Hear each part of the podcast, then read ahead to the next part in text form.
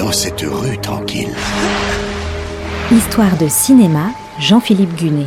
Un mystère se révèle. Coulisses, anecdotes, secrets de tournage. Houston, je n'ai plus le docteur Stone en visuel. Houston, je n'ai plus le docteur Stone en visuel. Redécouvrez les plus grands films autrement. Et une aventure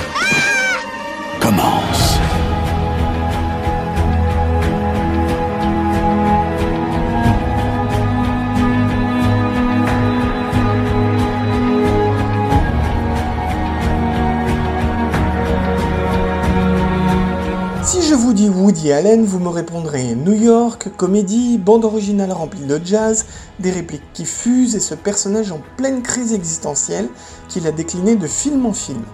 C'est sa marque de fabrique, elle a donné des classiques. Mais elle a aussi atteint ses limites au point qu'à un moment, le cinéaste a donné l'impression de tourner en rond. Jusqu'en 2005, année où il a signé Matchpoint, un film de rupture et un de ses meilleurs.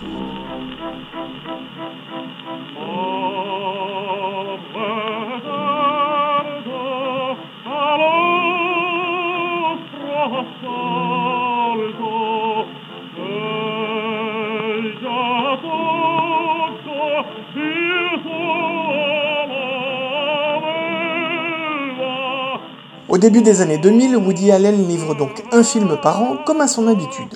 Il enchaîne Hollywood Ending en 2002, Anything Else en 2003, puis Melinda et Melinda en 2004. Au départ, le scénario de Matchpoint doit se situer à New York.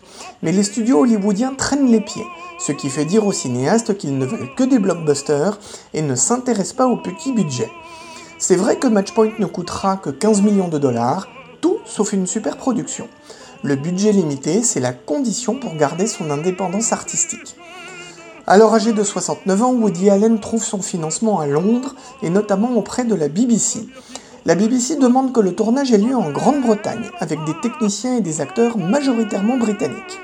Pour le cinéaste habitué à Manhattan, c'est une grande première, pour autant il n'a pas l'air perturbé et accepte tout de suite. Il accepte d'autant plus facilement qu'il sait que les financeurs britanniques lui laisseront sa liberté.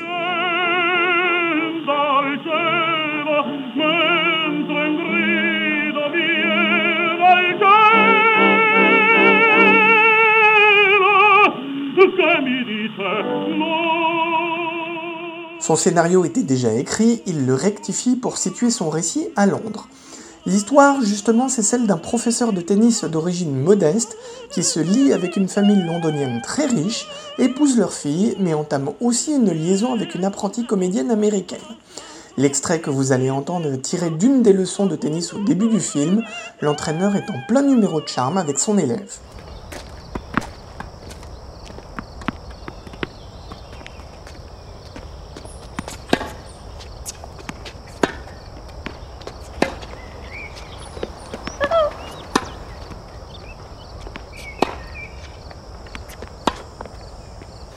Was I dreadful? Not at all. You have a very unique style. yeah, it's called clumsy. How did you get to be so good anyway? Tom says you play with some of the real greats. Ambitieux, manipulateur, le professeur de tennis est incarné par l'acteur irlandais Jonathan Rhys Meyers, qui avait déjà joué dans Velvet Goldmine et joue là comme Beckham. Le rôle de la séduisante américaine est prévu au départ pour Kate Winslet, mais l'actrice se désiste. Woody Allen parie alors sur Scarlett Johansson, alors dans la vague du succès de Lost in Translation. L'épouse du héros, la fille de la riche famille, est jouée par l'anglaise Emily Mortimer, qui était à l'affiche d'Elizabeth et Coup de foudre à Notting Hill. Pour incarner son père, Woody Allen fait appel à l'écossais Brian Cox, un vétéran que vous avez pu voir dans X-Men 2 ou dans 24 heures avant la nuit de Spike Lee.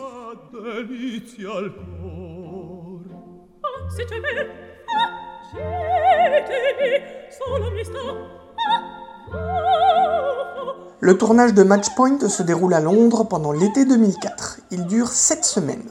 Sur le plateau, Jonathan Rhys-Meyers apprend à faire de très bonnes imitations de Woody Allen.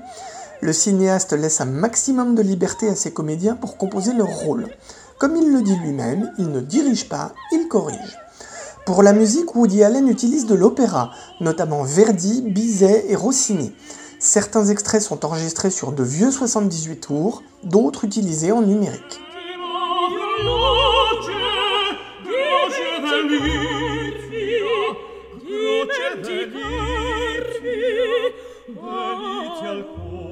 Matchpoint est d'abord présenté au Festival de Cannes 2005 où il est sélectionné hors compétition. Il sort ensuite en France le 26 octobre 2005, puis en Espagne et en Belgique. Aux États-Unis, il faut attendre le 26 décembre si on ne tient pas compte de quelques avant-premières et des projections au festival. Au Royaume-Uni, pays d'accueil du tournage, Matchpoint ne sort que le 6 janvier 2006. Le succès est au rendez-vous, Matchpoint récolte 85 millions de dollars à travers le monde, ce qui représente un très bon score par rapport à son budget de 15 millions. En France, 1,5 million de spectateurs font le déplacement. Sur le territoire américain, il engrange 23 millions de dollars. C'est la première fois depuis Anna et en 1986 qu'un film de Woody Allen fait des bénéfices aux États-Unis.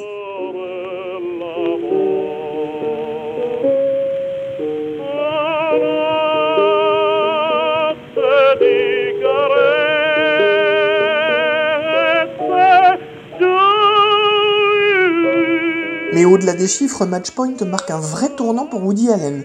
C'est la première fois qu'il tourne à Londres, il abandonne ses comédies habituelles pour un film noir, il surprend avec un dénouement pas du tout, mais alors pas du tout moral.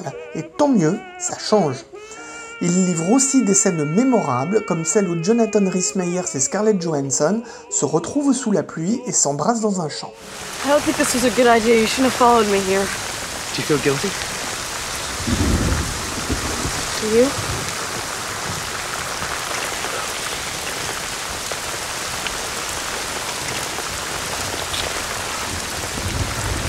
We can't do this.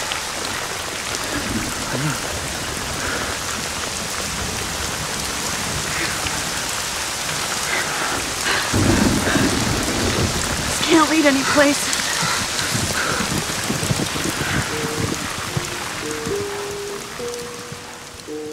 Scarlett Johansson, d'ailleurs, est au sommet de son art dans ce film. Sa collaboration avec Woody Allen est si concluante qu'il la sollicitera pour deux autres films, Scoop et Vicky Cristina Barcelona. Depuis, Woody Allen a continué de tourner un film par an, mais il faudra attendre Blue Jasmine en 2013 pour qu'il fasse aussi bien que Matchpoint.